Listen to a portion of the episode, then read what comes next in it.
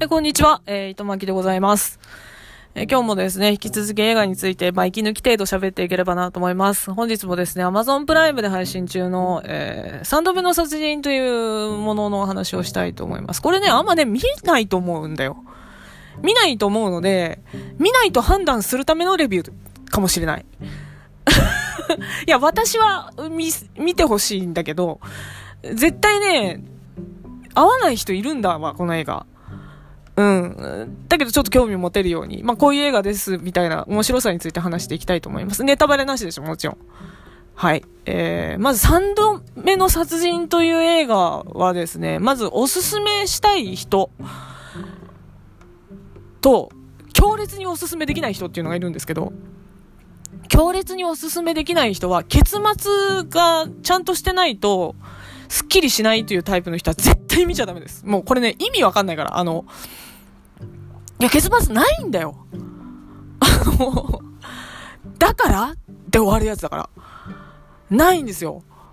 なので、あの、ぐにゃんとした結末で、もうその、見てる側に答えを投げちゃうから、考えるの苦手な人とか、こういう終わり方すごい苦手っていう人は絶対見ちゃダメです。もう本当これ、振りじゃないから、見ない方がいいですって、そういう人は。って思います。逆に、その、自分で考えたいとか、人とこの映画について話したいとかいうタイプの人にはおすすめです。法廷ものなんですけど、まあ、犯人がいて、弁護士が弁護に来て、ぐにゃんぐにゃんっていうことです。えー役者さんがですね、これがさ、そういうとこよ。役所広司さんが、あの、まあ、容疑者、犯人役とか容疑者役ですね。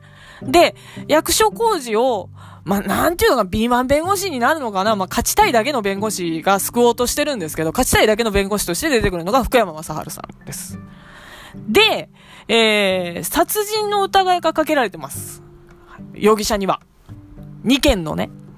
で、その、うち1件の三、あの、この人どう関わってんのかな家族っていうのがいるんですよ。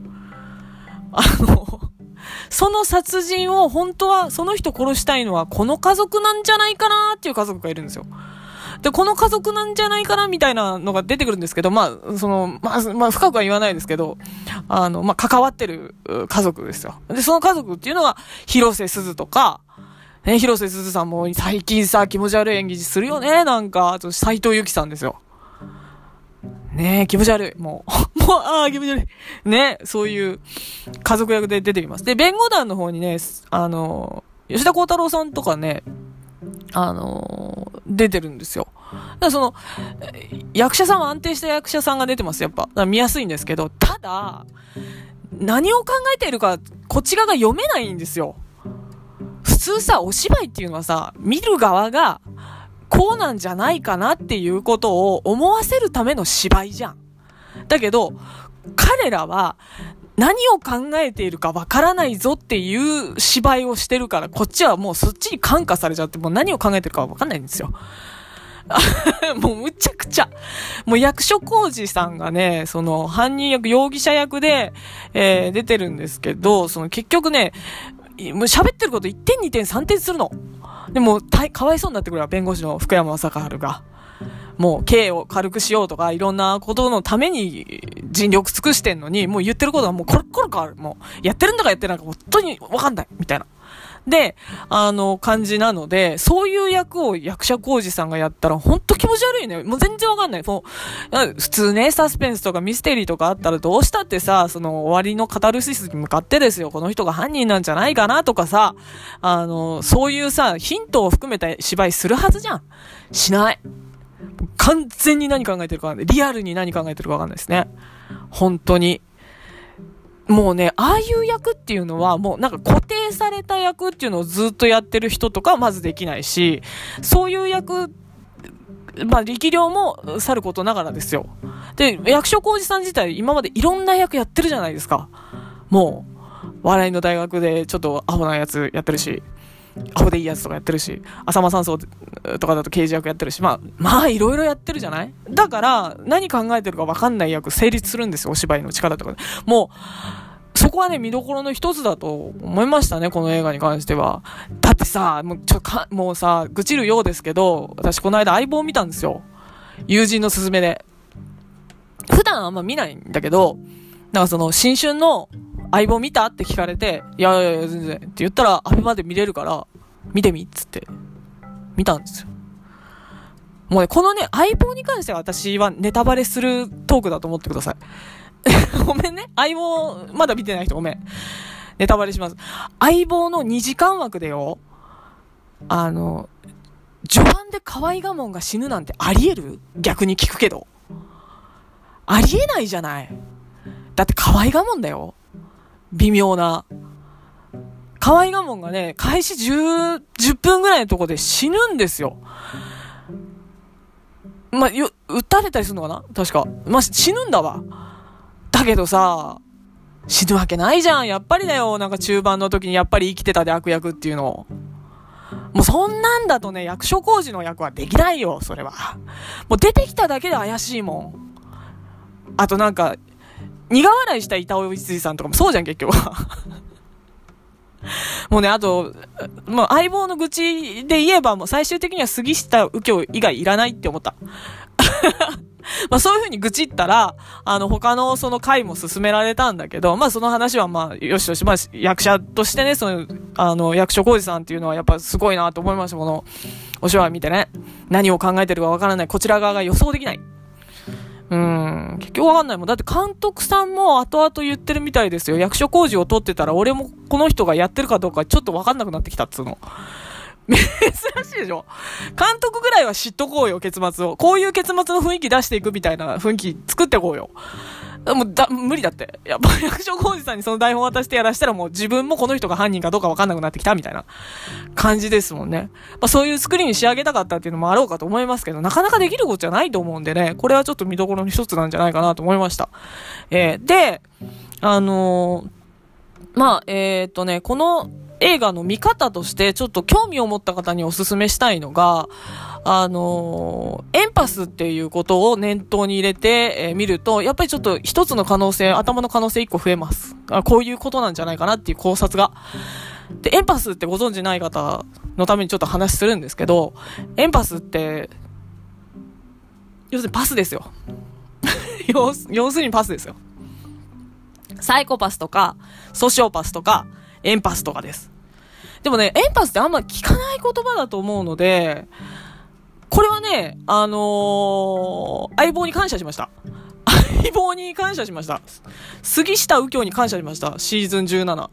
で、さっきちょっと相棒をちょっと絡めて言ったんですけど、まあ、勧められた友人に文句タラタラ言ったらですね、相棒シーズン17のエンパスをテーマにしてる回めちゃめちゃ面白いからそれだけ見てって言われて見たんですけど、まあ、よくできた感じですよ、その回は。でも、このラジオは相棒のネタバレはするんですよ。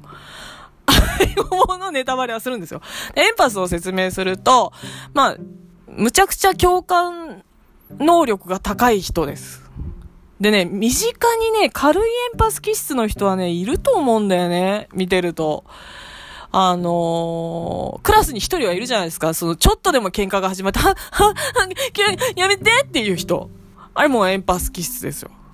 でも昭和生まれの人とかで、私た、私より上とか私ぐらいの世代だったらば、ナイトヘッドで武田真治がやってる役もエンパスです、あれ。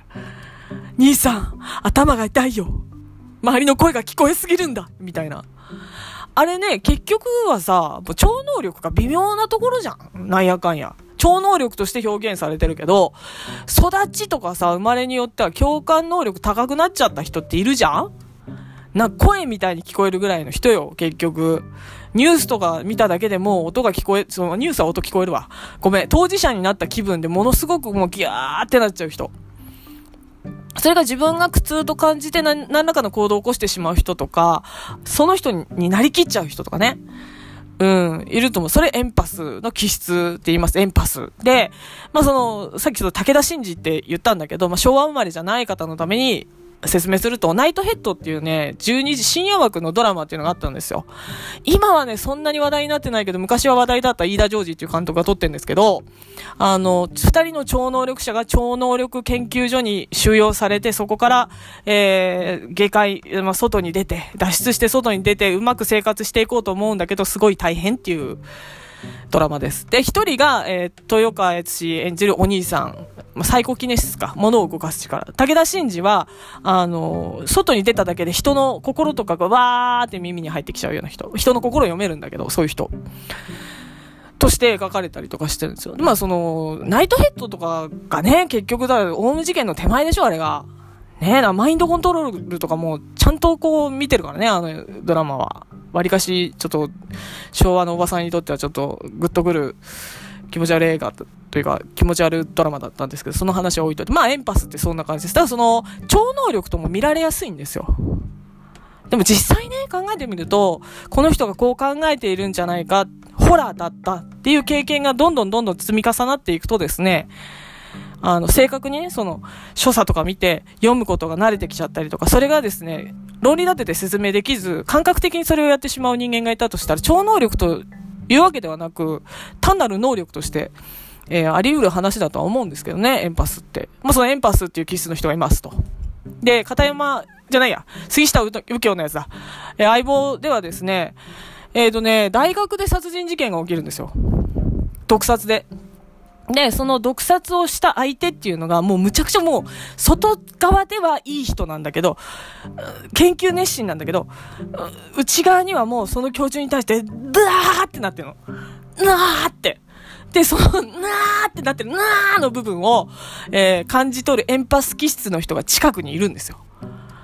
で、そのエンパス気質の人は、なーに耐えられなくて、なーにね、あのー、その人が毒殺できるように道筋をこう与えちゃうあ直接的な道筋じゃないんですよ。うまいこと、あの、こういう風にできるんだっていう道を見せちゃうんです。だからその、エンパス気質の人は今回罪に問われないんですよ。ね。それで、あのー、実際に殺人を犯した女性っていうのが、た、あのー、逮捕されるわけですよ。ところが、あの、杉下右京そこまでって止まらないですよ。杉下右京の頭の良さは止まらない。実際に止まらない。相手が可愛がもんじゃなくても。で、あのー、そこの研究室に、そういう、わーって、本当は心の中わーってなってるっていうことを、うすうす感づいている、あの、行動心理学の教授っていうのが、まあ別にいたんですよ。で、そこにだよ。そのエンパスじゃないかなっていう人を、わざと同じ部屋に置いたんですよ。その行動心理学の人が。で、そのエンパスっていうのはスピリチュアルな、なんちゃらじゃなくて実際ある能力なんだよみたいな研究テーマとか追っかけてる人だから、その人は。じ、実際に実験してみたかったってことで部屋に入れたわけですね。で、そこまで片山じゃない、杉下右京はどうして片山って言っちゃうんだな。杉下右京、片山右京、はーんだよ。F1 だよ。あの、杉下右京は見破って、あのー人を実験するなんていうことは良くないみたいな終わりです。二人とも逮捕されないんだけど。で、そこで扱ってるのがエンパス。いや、もう、その通りですよね。なんか、わーってなってる人に共感して、あの、わーってなる自分も嫌で、わーってなってるんだったら殺人を犯させようとして、えー、その、操れるっていうところまで行っちゃうっていう。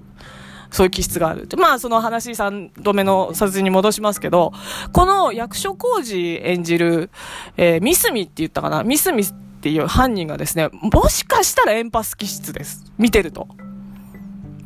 どうもね、最初見た時サイコパスなんじゃないかなと思うんですよ。人を操ったりとかできそうだし、あの、殺すことなんとも思ってないし、何考えてるかわかんないし、で、嘘ばっかつくんですよ。嘘ばっかつくんですよ。で、嘘か本当かもわかんないし、サイコパスかなって思う。ところが、殺人の内容とかを追っていくうちに、なんかその途中でね、2、2回ぐらいシーンがあるんだけど、福山雅治とガラス越しに手を当ててですね、相手の心読んじゃったりするんですよ。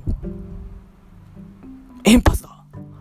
で、その殺人の動機っていうのも意味がわかんなかったんだけど、エンパスだったら意味わかるかもであったりとか、エンパスじゃなかったとしたらば、この人犯人かどうかわかんないかもとか、いや、逆にエンパス、え、あ？ってなるところがあります。なので、予備知識としてこのエンパスっていうことを知っとくと、面白いと思いますね。で、その、先ほどちょっと申し上げたんですけど、結論出ないので、あの、見た後、お話しするときにも、相手にエンパスの知識があったりとかするとすごい楽しいです。で、何が言いたいかっていうと、この相棒好きと私は、えー、この 3度目の殺人について話したらすごい面白かったってことなんですよ。なので、ちょっとこういったことをその法廷ものでぐんにゃりした結末でも頭使いたいっていう方、自分なりの考察がしてみたいという方、そういう話をする相手がいる方、またはそのネットでそういう話をしたい方、すごくおすすめだと思います、この映画って。で、その上でエンパスっていう知識を私の言葉だけでもいいし、あのー、多分相棒のね、シーズン17のエンパスの回はね、見れるから。ネットで、あのー相棒エンパスってやったら何、何回目か出るわ。多分。それで見てから、えー、見てみるのも面白いんじゃないかなと思いますよ。えー、そんな感じで3度目の殺人も芝居の方向でも面白いし、まあその、欠点としては結論が出ないっていうのがありますけれども、エンパスっていう知識があると話をするのにもすごく面白い作品です。あの、皆さんと話できればなと思うところもあるので、ぜひ、えー、ご興味があればですね、見てみてください。えー、2017年の作品なので、結構新しめの作品ですよ。